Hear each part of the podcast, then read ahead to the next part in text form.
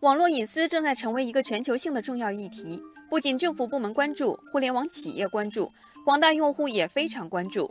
究竟什么软件会获取我们的隐私信息？哪些获取行为属于越界获权呢？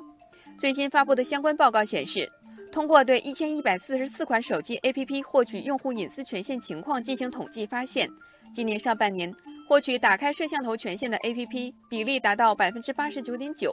获取使用话筒录音权限的 APP 比例达到百分之八十六点二，这两个权限都涉及用户最为关注的隐私信息。网友青色柠檬提出疑问：这么高的比例，这些软件真的需要使用这些功能吗？怎么能保证他们只在需要使用的时候使用这些权限呢？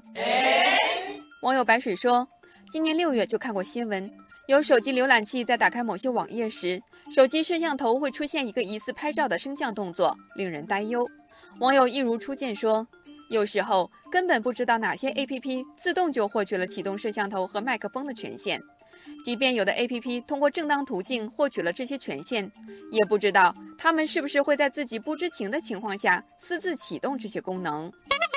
网友朝花夕拾指出，目前用户在使用 APP 之前不得不同意的用户协议，通常都是一揽子协议，而对于应用服务商们来讲，通常的倾向是把这个应用范畴画得越大越好，以避免将来受到诉讼的可能。网友晚风微凉认为，隐私数据不是不能调用，但需要让用户能够明确知情。现在的互联网产品很多都是集成，里面包括娱乐、支付、社交等，很复杂，这就更需要让用户直观的知道，到底这些软件用了哪些信息，以便让用户更好的管理个人隐私。网友星辰大海说。消费者使用智能手机的目的是享受科技带来的便利，谁也不想让手机沦为埋伏在身边的隐私泄露黑洞。